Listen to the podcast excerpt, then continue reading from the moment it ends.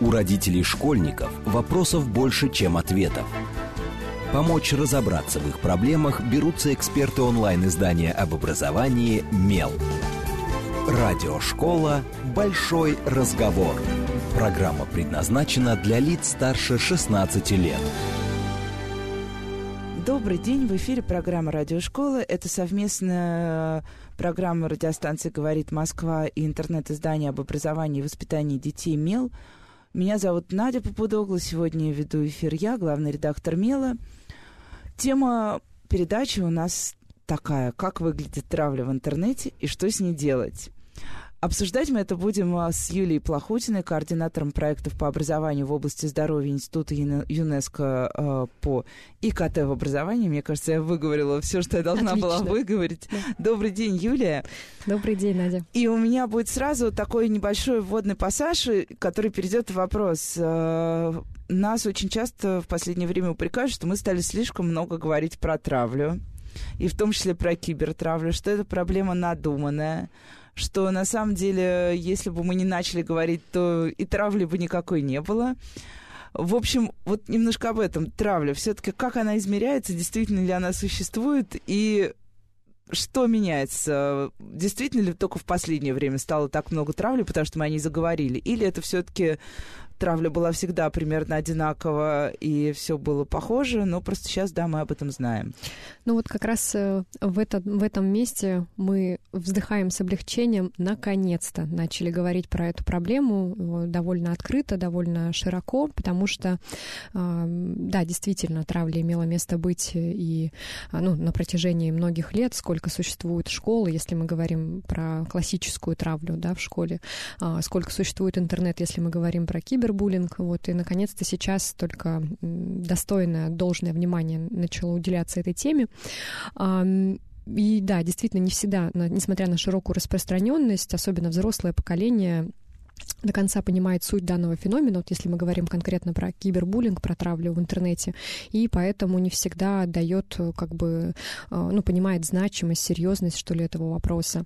А в то, ну, но при этом я думаю, что мы об этом сегодня много раз еще поговорим, а, про цифры, про статистику. А, феномен действительно крайне распространен. Он а, ну, считается менее, конечно же, распространенным, чем классическая травля, но в то же время, ну, например, 10% Э, это много или мало? Э, там, например, подростков э, в возрасте 11 лет. Это очень много.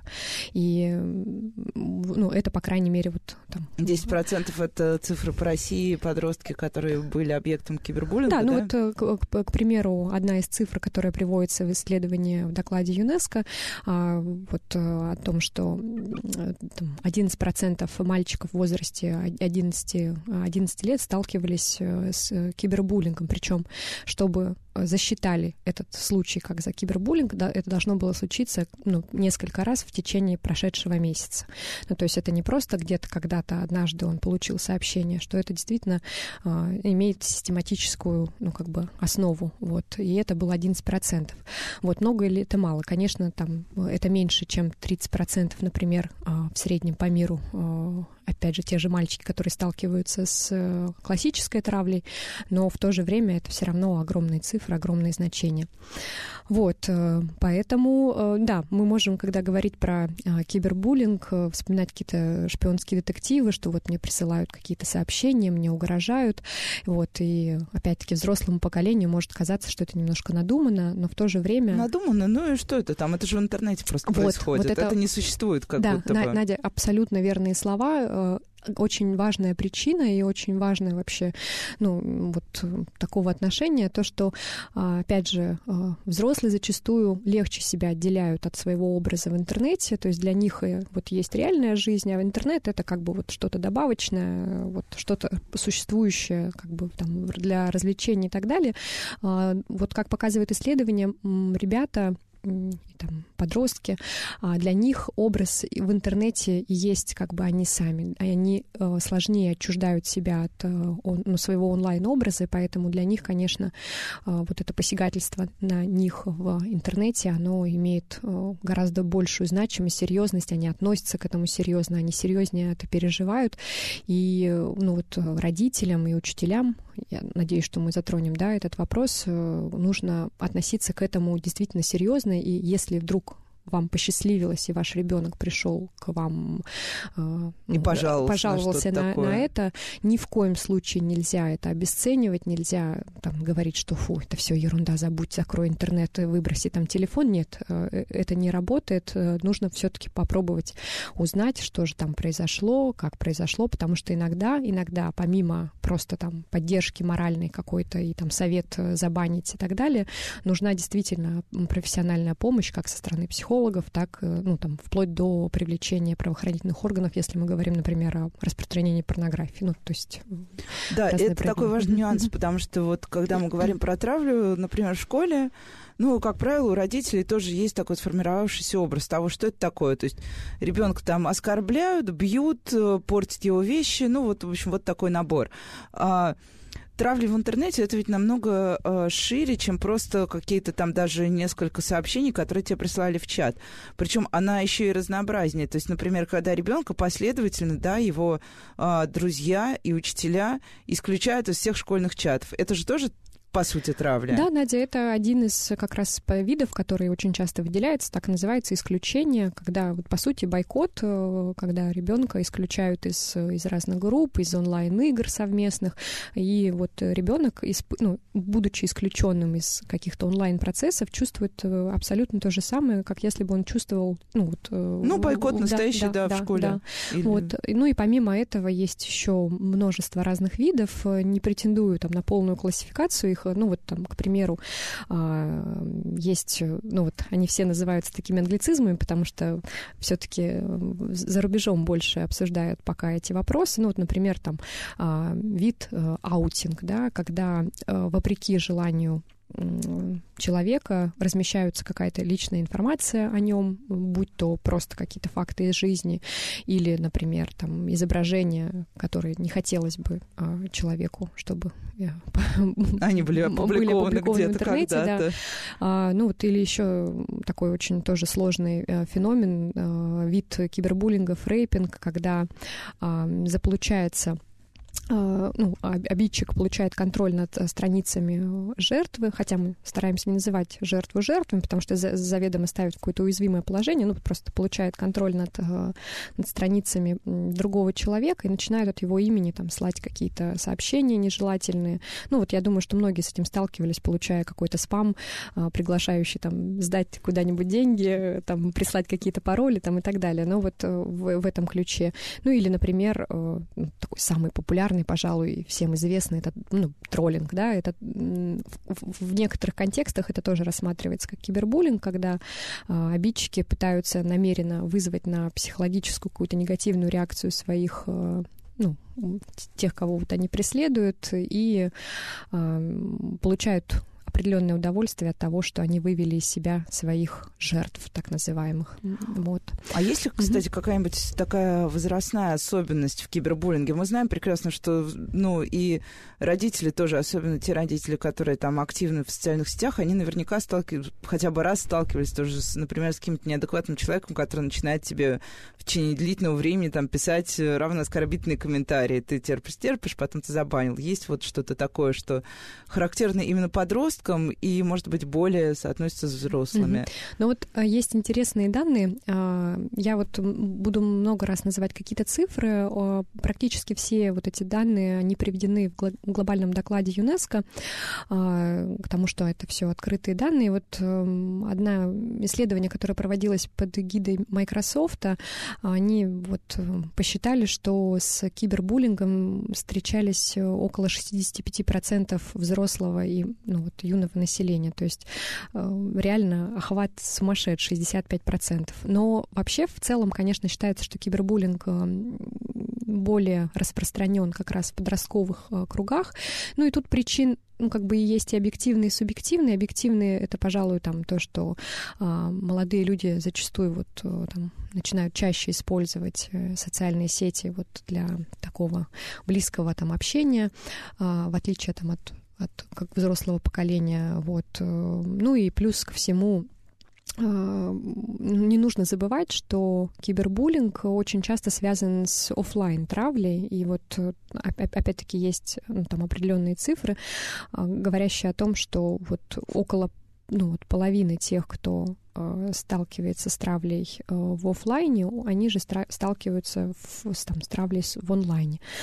Вот. Эм, по статистике, по статистике эм, больше Э, ну, с кибербуллингом сталкиваются ребята в средней и старшей школе, если мы говорим о школьниках. Вот. Эм, ну, это, мне кажется, логично. Да, Появление да, телефона... Да, абсолютно логично. Вот. И еще один вот важный момент, что, опять-таки, связано, наверное, с развитием технологий, о том, что с каждым годом частота вот, прецедентов кибербуллинга, она растет. И если мы а, вот, ну, там, говорим про разбег там, 9-16 лет, если в 2010 году это было 7%, в 2012 году это уже было 12%, вот, то есть там, ну и, соответственно, вот мы сейчас ждем какие-то там свежие тоже данные, которые должны выйти в ближайшее время, и мы ожидаем, что цифры будут еще больше. Это я говорю про цифры глобально по, ну, в среднем mm-hmm. по, по миру, не, только по России. Mm-hmm. А вот я знаю, что в исследовании ЮНЕСКО, как раз, мне кажется, который, о котором мы вот уже сейчас говорим, а, да, оно ставило Россию, по-моему, чуть ли не на первое место, да, по распространенности кибертравли. А есть ли еще какие-то страны, где тоже вот кибертравля это большая серьезная проблема, и в том числе, да, для детей. Ну, здесь вот а, я сразу как бы лучше это проговорю, чтобы это было там четко и понятно. Вот глобальный а, доклад ЮНЕСКо ситуации дел в мире по э, насилию, в частности по кибербуллингу. Вот он вышел в 2017 году, и э, в нем приведен обзор самых разных международных исследований, которые были сделаны по этой теме. То есть это не только данные ЮНЕСКО, но еще других организаций, которые ну, занимаются исследованием кибербуллинга и буллинга. И вот данные, про которые вы говорите, про Россию на первом месте, это вот исследование, которое проводилось Европейским бюро Всемирной организации здравоохранения. Это ну, такое э, их флагманское исследование, оно проходит э, там, с периодичностью раз э, в определенный период. Он называется ну, поведение детей школьного возраста в отношении здоровья. И вот один из критериев, который исследуется, это как раз ну, столкновение с феноменами травли и кибертравли. И вот действительно по данным за 13-14 год Россия попала на первое место. Там единственное нужно говорить, что это для э, возраста 11 лет, но, в принципе, если мы посмотрим по более старшим, там, 13-15 э, лет, там тоже Россия всегда где-то в топе фигурирует, в, топ-3 входит. Э, после России идет Гренландия, потом идет Литва. вот, ну да, там э, стран, 42 страны участвуют, вот и весь, по сути, европейский регион, поэтому там, да, действительно есть и Гренландия, есть и вот и Литва. Ну, здесь как бы как. С одной стороны, я помню, вот когда вышел этот доклад, очень много изданий написали, что Россия чемпион мира вот по кибербуллингу. Да, да, да, это был вот, такой, это такой резонанс был, это, да. Ну, ну, с одной стороны, это хорошо, что это сработало именно таким образом, а, потому что, ну, вот как бы обратили внимание, наверное, чаще стали говорить, и действительно там целый ряд публикаций появился на, на эту тему. Вот, с другой стороны, ну, нужно понимать, что а, в принципе, в силу развитости информационных, ну, развития, процесса развития информационных технологий, а, тут, ну, не только дело, конечно, в России, а в принципе в том, что этот феномен становится все более популярным. Вот. А если мы говорим про какие-то определенные причины именно для России, то здесь, ну, я не могу не отметить, ну, вот, несколько моментов. Первое это о том, что у нас совершенно не принято об этом говорить, если мы говорим не о, там, не о средствах массовой информации, которые пишут, а, например, о школах. Это не принято говорить. Но мы же ссоры из избы не выносим. Да, э, не дай бог, где-то будет зафиксирован факт травли, это, ну, по сути, образовательное учреждение еще и пострадает от этого, да. Вот. Эм, ну, вот э, не, не в школах это не обсуждается, не в семьях это как бы не обсуждается. Ну, вот опять же, родители не готовы, не знают, не хотят, не считают это важным. Вот. И, ну, безусловно, это формирует такую ситу... ну, как бы ситуацию, когда, эм, ну, во-первых, дети просто об этом не, не знают, с этим сталкиваются и начинают думать, что они что-то во что-то постыдное втянулись и не хотят рассказывать. И Но у нас же есть еще парадигма «сам виноват». Абсолютно верно, абсолютно, что вот я такой, не такой, и начинает переживать, и вот э, э, по статистике, по статистике, в треть, ну, более чем в трети э, случаев ребенок никому не рассказывает о том, что он столкнулся с кибербуллингом. Вот. Э, и только там в 10% он идет к учителям, а, и в 30% он идет к родителям. Остальных обсуждает это с одноклассниками, сверстниками и так далее.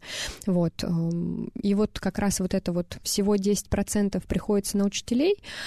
Многие учителя говорят, что, ну, вроде как это не наша сфера деятельности. Ну, то есть вот если я вижу драку в школе, тогда понятно, это насилие, име... ну, имеющее да, место это же в школе. Как бы... Вот. Но мы в таких случаях всегда говорим, что нет, нет, э, разделить очень сложно, потому что зачастую офлайн травля перетекает в онлайн, то есть в школе травят, э, там, бьют, э, не знаю, э, смывают учебники в унитазе там, или все что угодно делают, вот, а потом продолжается это в онлайне. И вот как раз комбинация офлайн и онлайн травли, она дается ребятам тяжелее всего, потому что ну, нет возможности восстановить свой ресурс, нет возможности передохнуть, невозможно спрятаться, потому что ты здесь, здесь тебя травят лично здесь тебя Ну да, потому сети. что ты, да, находишься, по сути, круглосуточно под прессингом, ты закрываешь глаза под э, мерцающий телефон и открываешь их тоже под мерцающий телефон. Но на самом деле я, наверное, задам а, такой еще один вопрос для меня важный. А, мы недавно совсем обсуждали эту тему с экспертами Высшей школы экономики. Как, собственно, вот как а, проводятся эти исследования? Потому что опять же, многие случаи травли, они скрыты от нас. Есть травля там в рамках закрытых сообществ, которые мы не можем тоже измерить. То есть это какие-то опросные листы, работа с детьми. Как мы пытаемся вот получить э, то самое число, которое мы потом обсуждаем. Ну вот да, когда мы вот говорим про цифры, да, там, например, 10% или там 12%, на самом деле нужно в голове иметь, что цифра-то, скорее всего, значительно больше. Почему? А, по сути, э, основной инструмент, который сейчас используется для фиксирования случая травмы, это вот как бы самозаполнение опросника. Ну, ну то есть это классический опросник. Абсолютно Сталкивались верно. ли вы, сколько да. раз, сколько, как продолжалось? Ага. Есть там разные подходы, например, подход, когда ну, и, именно тебя спрашивают непосредственно, сталкивался ли ты с кибербуллингом. Тут надо тоже понимать, что ребенок должен понимать, что такое кибербуллинг, потому что он может написать... Что, в общем-то, в средней школе не каждый такой, ребенок поймет, младший школьник. Нет, какой. кибербуллинг, хотя ему там, может быть, каждый день приходят какие-то сообщения неприятные. Ну да, то есть вопрос должен быть сформулирован иначе. Вот. Получал ли ты неприятные ну, например, тебе какие-то да, сообщения? Да, вот. И второй, ну, второй такой серьезный, ну, как бы еще один подход, когда задаются вопросы, э, скорее такие, ну, фактор, ну, то есть какие-то конкретные проявления кибербуллинга, сталкивались ли вы с конкретными вот этими моментами, и потом уже делается вывод, что если, например, с двумя какими-то моментами сталкивался, значит, человек все-таки ну, сталкивался с кибербуллингом. То есть его не спрашивают напрямую, а, а по ну, характеристикам кибербуллинга. Вот. И э, всегда это как бы самозаполнение, потому что, ну, вот статистики, там, например, от площадок, э, какая-то есть статистика, но она ну, не коррелирует с данными, полученными. Ну, а потом площадки же не раскрывают результаты, там, например, количество банов за травлю, угрозы, преследование и так далее. Да, Это, да, эти да. баны часто не фиксируются, и невыгодно вот. их раскрывать. Ну, и тут нужно понимать, что ребенок далеко не всегда, даже если... Ну, э, эти опросы всегда анонимные, понятно, что там никто не будет спрашивать фамилию, имя, отчество, но э, даже в анонимном опросе ребенок не всегда чувствует себя достаточно комфортно и уверенно заявить, что да, он с этим сталкивался, потому что это тоже, ну, как бы нужно пройти определенное там созна... принятие, принятие уже, да, что, того, что да, с тобой я случилось. столкнулся там или там преодолел, не преодолел, ну, или там банально желание пожаловаться, что да, вот меня обижают, вот я пишу это, да.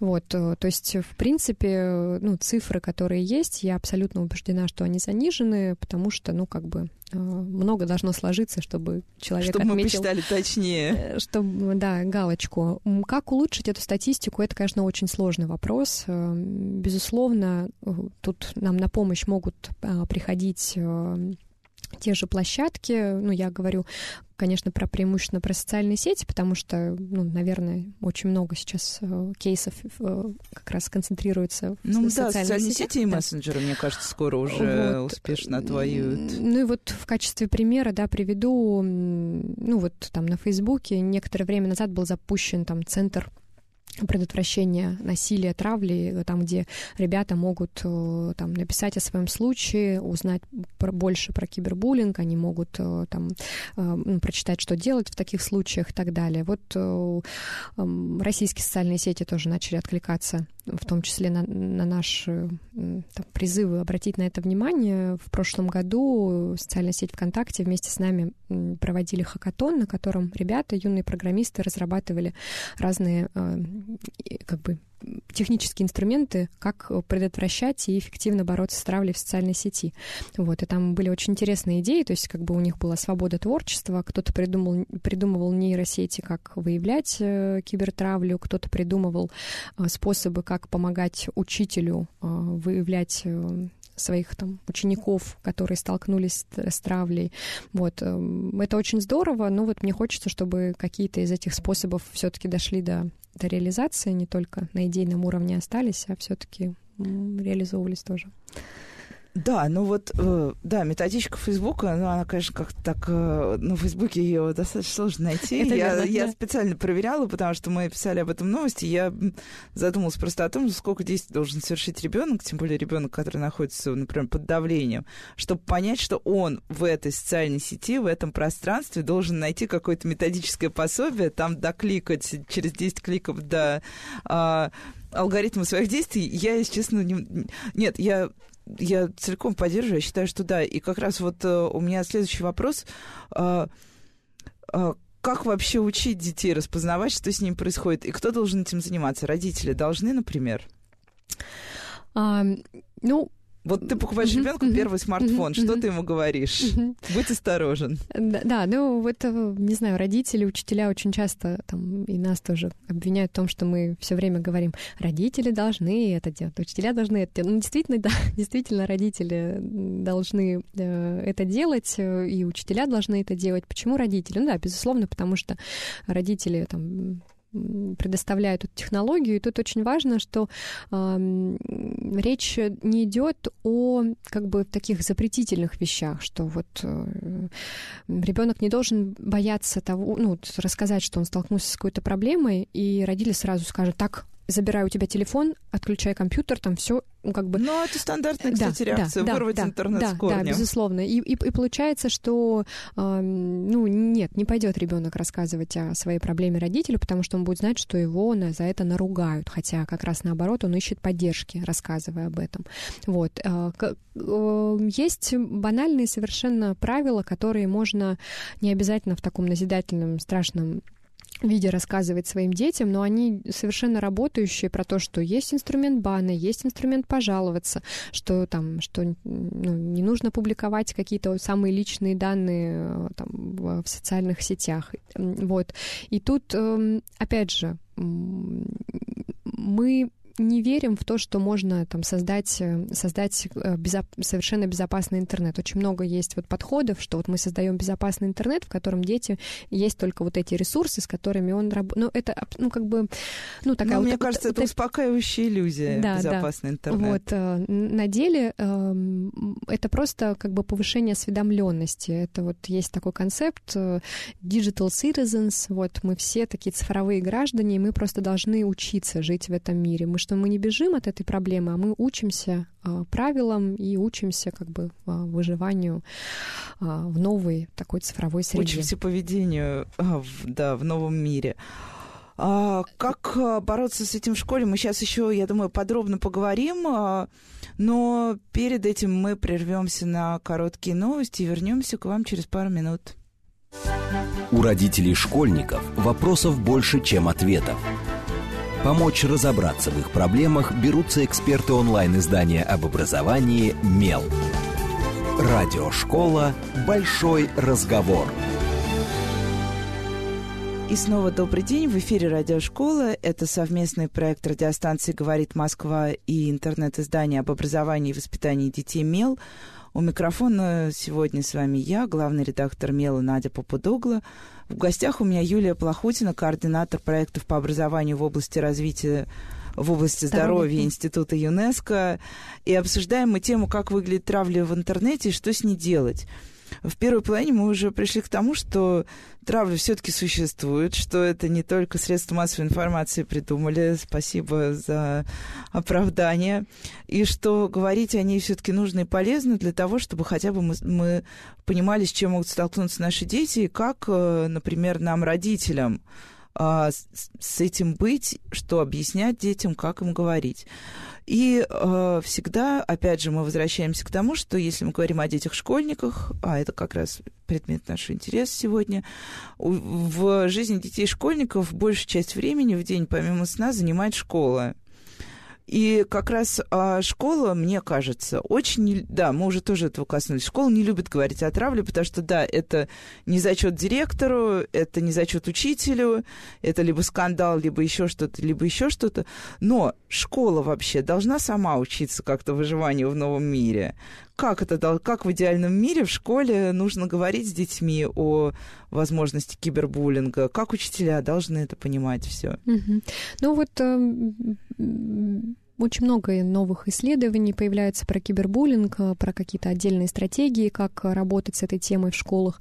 Но есть определенный уже, ну, назову это консенсус в отношении тех э, хороших практик, которые можно использовать в школе.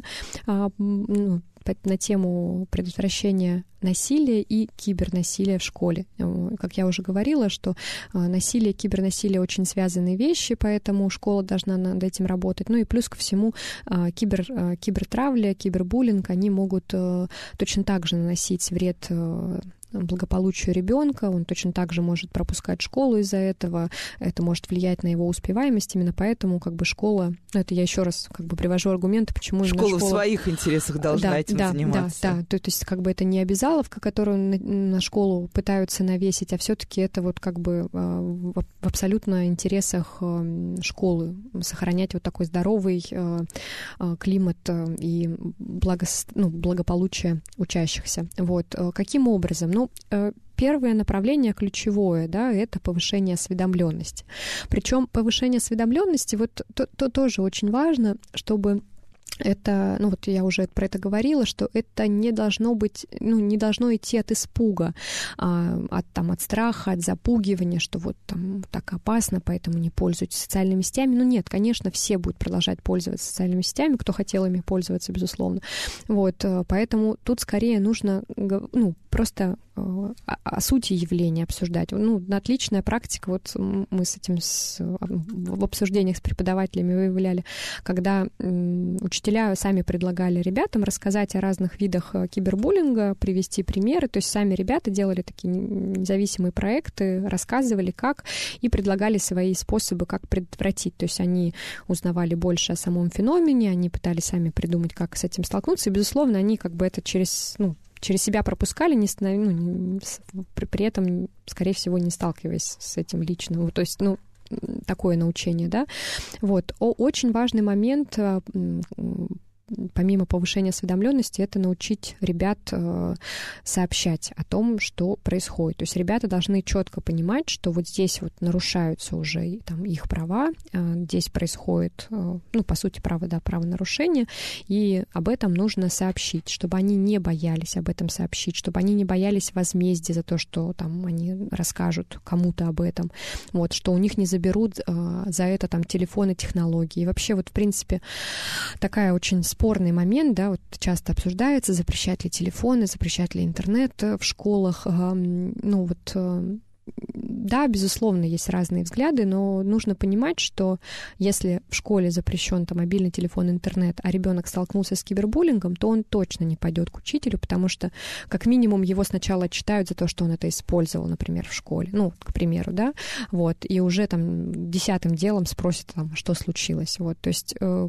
а потом еще скажут, а, так ты сообщение получил, ну все, иди. Э, вот, иди. ну, то есть тут нужно понимать, чтобы это не уходило как бы в, в, так, в подземелье, в подпольную, в серую зону, вот, важно, чтобы все-таки просто устанавливались правила игры, а не происходил запрет. Вот. Ну, безусловно, важное направление — это повышение осведомленности не только детей, но и самих учителей, педагогов. Вот, мне кажется, да. Потому что, ну, когда ребенок понимает, что если он придет к учителю и скажет, э, я там в сторис опубликовал, там, не знаю, там, неважно, в Фейсбуке, в Инстаграме, или там, не знаю, в Тумблере, там что-то то-то, а преподаватель скажет, что за тумба, какая тумба, или там что за сторис. Ну все, разговор можно уже, вот. мне кажется, ну, есть, не продолжать. Ну, то есть, э, э, студент, без, ну, школьник, безусловно, не пойдет рассказывать, если он понимает, что там учитель даже не понимает, как использовать, там, не знаю, социальную сеть или включать компьютер. Вот, поэтому, если есть желание говорить об этом, нужно, безусловно, понимать. Речь не идет о том, что нужно разбираться и всем этим пользоваться там досконально, но, по крайней мере, а, как бы понимать суть явления и знать, как помочь, потому что помощь, как я говорила, может быть просто там моральная, психологическая, вот, хотя иногда требует э, участия психологов социальных работников, но иногда требуется более там серьезное вмешательство, вот вплоть до привлечения правоохранительных органов. Ну и вот эм, и вот исследование проводилось в Соединенных Штатах Америки, и там выявили, в Соединенных Штатах Америки выявили, что более половины эм, администраторов, учителей эм, и социальных работников плохо подготовлено к, к рассмотрению случаев киберзапугивания. То есть они не знают, что с этим делать, как это делать, что это заявление и так далее. То есть вот э, в интересах, опять-таки, директоров школ минимально знакомить своих сотрудников э, с этим феноменом. А как это можно сделать? Есть какие-то, например, методички для учителей, я не знаю, или, может быть, э, тоже там под эгиду ЮНЕСКО есть какие-то курсы для учителей? Да, вот, Надя, спасибо большое, что это сказали. Действительно, э, у ЮНЕСКо э, есть и методички, и, и курсы, онлайн-курс, который посвящен, в принципе, предотвращению насилия, но там отдельный блок посвящен именно кибернасилию, кибертравле. Вот этот курс онлайн проходит несколько несколько раз в год, можно записаться, и обучение, безусловно, бесплатное. По итогу есть э, там даже сертификат, э, ну, то есть можно, по крайней мере, почувствовать себя более уверенным в том, что это такое, и как вообще, в принципе, реагировать на эти ситуации. Вот, информация, как и о и других исследованиях, есть на сайте Института ЮНЕСКО по информационным технологиям в образовании. Вот. И по поводу методичек, вот э, наша ну, при участии Института ЮНЕСКо по информационным технологиям в образовании. Было выпущено сначала региональное пособие по предотвращению насилия в образовательных учреждениях, потом оно было адаптировано на страновом уровне, и потом было выпущено прям вот, по сути, ну, методички с конкретными практическими инструментами фиксирования, там, заявления э, случаев насилия в школе и э, обратных мер. Э, в основном, конечно, все концентрируется вокруг офлайн травли но некоторые из этих инструментов можно использовать и для кибербуллинга, вот, поэтому смело можно к этим инструментам обращаться. Помимо этого, очень много организаций этим занимаются, вот, э, разбираются разбирают случаи конкретные и предлагают инструменты. Это все, опять же, есть. Э, тут самое, наверное, главное, опять-таки, иметь вот этот первичный импульс желания найти э, эти инструменты и их использовать в своей работе. А какой вот должен быть оптимальный механизм реагирования? Вот если представляю учителя, который, да, он такой, ну, скажем, не молодой просвещенный учитель, но и не такой старый, который действительно не знает, как включать компьютер. Просто такой вот э, человек средних лет, который, в принципе, знает все про социальные сети, у него даже есть там аккаунт в ВКонтакте или в Одноклассниках. Вот, приходит к нему ученик и говорит, вот как раз вот это вот, вот, у меня там в сторис, и учитель, в принципе, понимает даже, что происходит. Но что он должен сделать дальше, чтобы понять, э, там, например, серьезность ситуации, какой-то вот, вот какой базовый алгоритм здесь mm-hmm. действий? Ну, смотрите, тут э, нет ничего абсолютно страшного, как мне представляется, если э, педагог э, или э, работник, к которому обратился школьник э, ну, не владеет полной информацией. А, самое главное, вот это его первичный отклик, э, вовлеченность, желание помочь. И в любом случае, если вы не чувствуете себя максимально там, комфортно это обсуждать, можно подключить, э, там, опять-таки, психолога, социального работника, который может сотрудничать со школой ну, для обсуждения этого вопроса. Ну, то есть, или предложить, там, не знаю, вовлечь в там, дискуссию родителей, если сам ребенок чувствует себя в этом комфортно. Тут очень важно учесть его интересы. Далее, а, ну, есть как бы стандартные там вопросы, а, там, ну, ну, что непосредственно произошло, насколько часто это происходит, а, и можно изначально, если мы видим, что там какие-то эпизодические моменты, можно вот посоветовать вот эти четыре простых способа, там, забанить, пожаловаться, не распространять информацию там э, о себе и использовать, если ребенок э, ну, испытывает там сомнение, что это поможет или там переживает какие-то более глубокие переживания, то, безусловно, нужно перенаправлять на, а, ну, вот, на помощь со стороны психолога, или если мы, ну, если ребенок говорит, что опубликовали фотографии, там, где я, там, не знаю, без одежды, которые я там отправлял кому-то, а их там распространили по сети, то тут как бы, ну, не нужно быть большим экспертом, да, чтобы тут, понять, тут что... Все понятно уже, что случилось. Вот. Но вообще, конечно, э, получение информации и вовремя перенаправление на специалистов, если вы не, ну, не владеете достаточными там знаниями и уверенностью в помощи, оно вот ну, как бы лежит, наверное, в основе этой помощи. А как оказывается помощь э, жертвам, это, конечно, уже отдельное направление, и думаю, что о нем сильно мы сегодня не будем говорить, но вот к тому, что вот этот вот э, первичный механизм, он вот из этого складывается. Ну, то есть э, получается так, что э, у нас, да, вот мы поговорили о родителях, поговорили о школе, и уже несколько раз прозвучало э, словосочетание наши любимые правоохранительные органы. А как вообще понять, когда, когда, ну вот, да, как как понять, что сообщение там в мессенджере, например, и перекидывание картинкой всякими оскорбительными уже э, дошло до той стадии, что пора пойти в правоохранительные органы. И с чем туда идти? Готовы вообще наши правоохранительные органы российские? Я однажды ждала три часа милицию, вот, когда я позвонила, сказала, что у меня в соседней квартире, кажется, очень сильно бьют ребенка, и я прождала три часа, так никто не приехал. Вот, а вот тут тем более какие-то мессенджеры, например, или какие-то сторис. Mm-hmm. Как тут быть? Ну, эм, Практика довольно разная в разных странах. Эм, если мы говорим про российскую эм, законодательную базу, то каких-то отдельных эм, законодательных актов по кибербуллингу их нет. То есть там используются стандартные, ну, в смысле стандартные, которые применимы для других ситуаций. Статья клевета, статья оскорбление или там угро... ну, в уголовном кодексе даже есть там статья за Э, доведение. Ну, там доведение это уже тяжелая стадия, а просто э, как угроза убийством или причинение тяжкого вреда. Э, это тоже. Но мы прекрасно понимаем, что это статья, ну, что вообще процесс вот этот, он такой очень сложный, непростой. В то же время, в то же время нельзя закрывать глаза на то, что, ну, там, если действительно имеет место быть ну, ситуации вопиющие, э, утаивать их там и пытаться как-то спрятать и решить, э, ну, это тоже не всегда эффективный способ. В других странах эм, где-то пошли дальше. Вот там, например, в Новой Зеландии есть, э, это единственная страна в мире, в которой можно получить не только штраф, но и реальный тюремный срок за троллинг. Вот, там, велик... А как доказывается, интересно?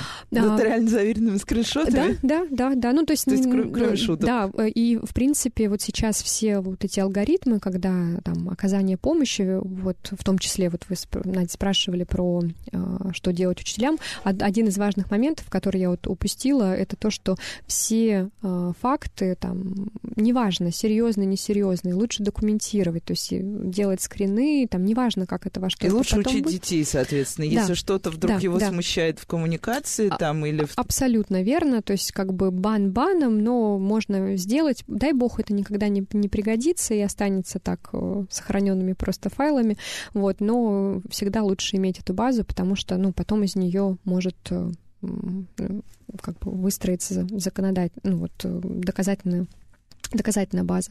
Вот, э, в США есть э, в отдельных штатах э, наказание за кибертравлю, есть в Великобритании закон, который ну, вот, запрещает ну, так называемый упор на месть, когда вопреки там, желанию какие-то там личные снимки размещают. Ну, это тоже один из видов кибербуллинга.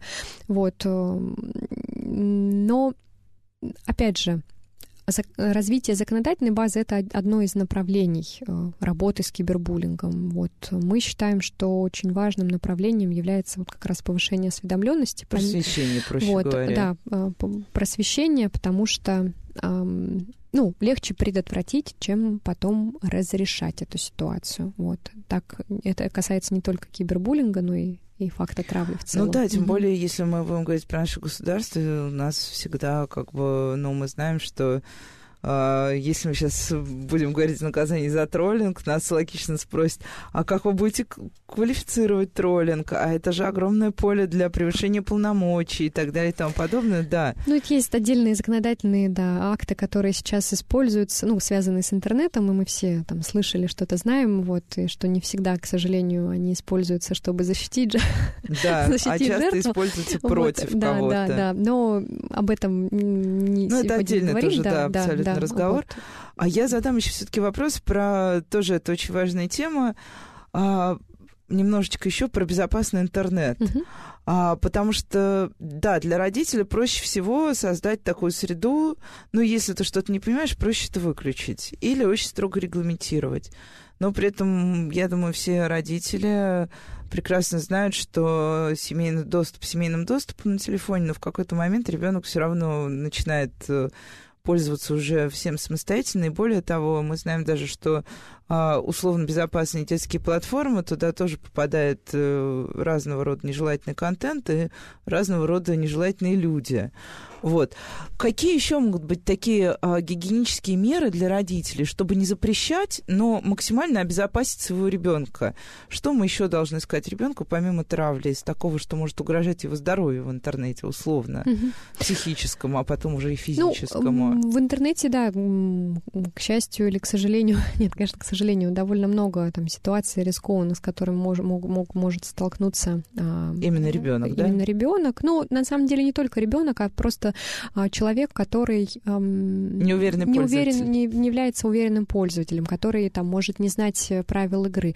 И вообще вот сейчас э, огромное направление, в том числе э, направление, в котором активно вот работает э, ЮНЕСКО, это вот цифровая грамотность, медиаграмотность, то есть это именно обучение, использование э, техно... Фейковые новости, да. как понимать, я да, видел да. курс замечательный. Да, да, да, речь об этом, а, потому что, ну, это действительно иногда бывают такие тонкие материи, особенно, а, особенно если вот ты, ты не живешь этим каждый день, то вот ну, наткнуться на это совершенно там легко и даже, даже и опытным пользователям. И тут вот мы всегда повторяем, что с кибербуллингом может столкнуться любой, совершенно любой, и взрослый, и подросток, и независимо от опыта, потому что, ну, потому что вот такой вот, да, феномен.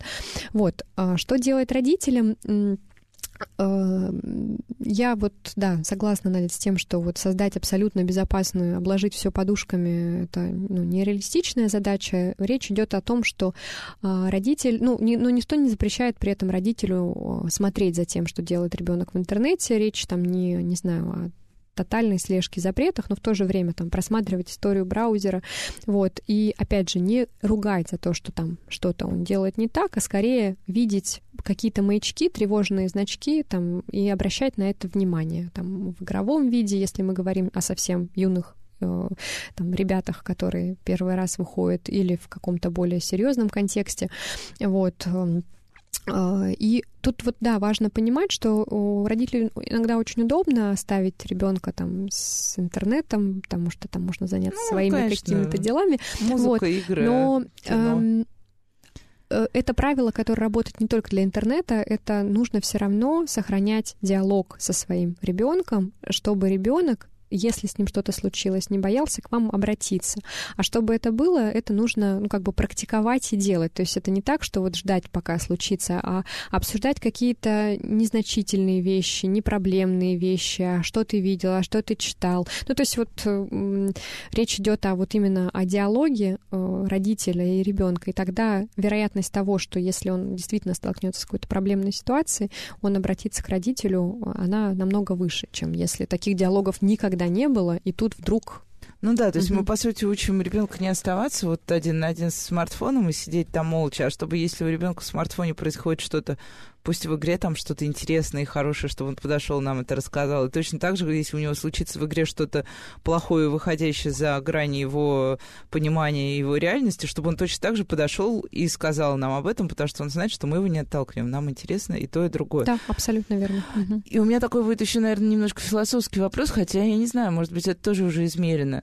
А, и я откачусь опять к травле в сеть, офлайн и онлайн.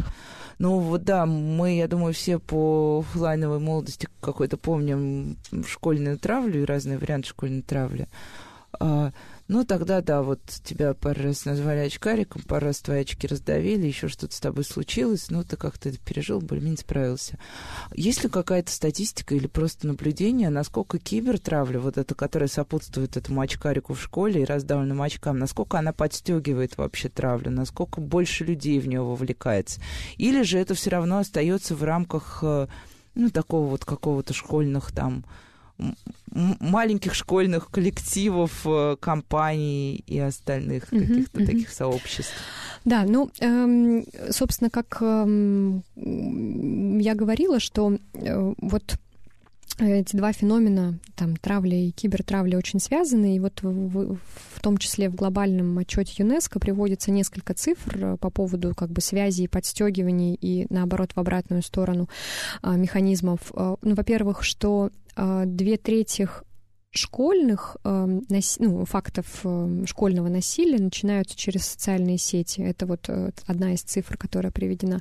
То есть... То есть первым происходит конфликт именно в соцсетях. А вот это бывает по-разному. Бывает и так, бывает и так. Но вот к тому, что сейчас есть такой, да, тренд, что конфликт в интернете перетекает в офлайн. То есть мы видим обратную тенденцию, когда не офлайн питает онлайн, а в обратную сторону.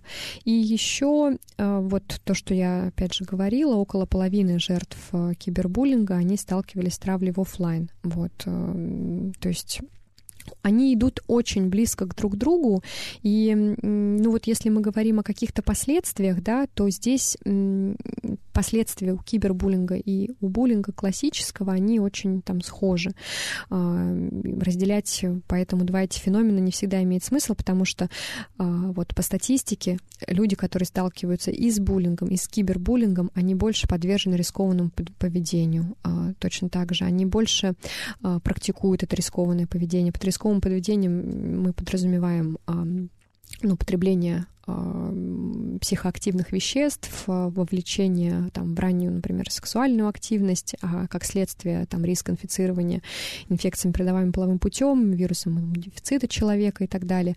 Вот. И еще один важный момент, который тоже сейчас очень активно обсуждается, это про, ну, про желание и мысли о суициде. Вот по статистике люди, столкнувшиеся с и кибербуллингом. И с буллингом чаще думают о суициде. Вот. И это очень там тревожный момент. Хорошо, если это э, ограничивается а на мыслях, хотя и это уже говорит но уже о уже, да, серьезных а, процессах. Да, серьезный, да. Вот, но, как мы, как мы знаем, имели место быть случаи, когда это выходило за, за пределы мыслей уже в реальность. Ну, и мне кажется, да, мы так плавно двигаемся к финалу, и наверное, не хочется его кончать на такой вот ноте, но и важно, что мы кончаем этот эфир на такой ноте, потому что это еще раз возвращает нас к теме э, того, что все-таки нельзя игнорировать ни травлю в школе, ни а, то, что происходит в интернете, что это уже превратилось в две равнозначные и, равно, и сопутствующие друг, друг другу истории. А, поэтому, мне кажется, мы сказали достаточно для учителей, для родителей, чтобы они а, серьезно отнеслись к происходящему с их детьми, а дети у нас, как правило, общие у родителей и учителей. Юлия, спасибо большое. Мне кажется, у нас получилась исчерпывающая беседа. А, мы обсудили все основное. Можно было бы, конечно, говорить больше, как, как, как всегда бывает, но, по крайней мере, какой-то костяк э, того, что такое кибербуллинг, как с ним бороться, у нас уже есть. Надя, большое спасибо за приглашение, и, пожалуйста, не игнорируйте этот вопрос, он действительно очень важный, вот, и э, с радостью используйте инструменты ЮНЕСКО, которые были ранее разработаны. Спасибо. С вами была Радиошкола. Услышимся на следующей неделе.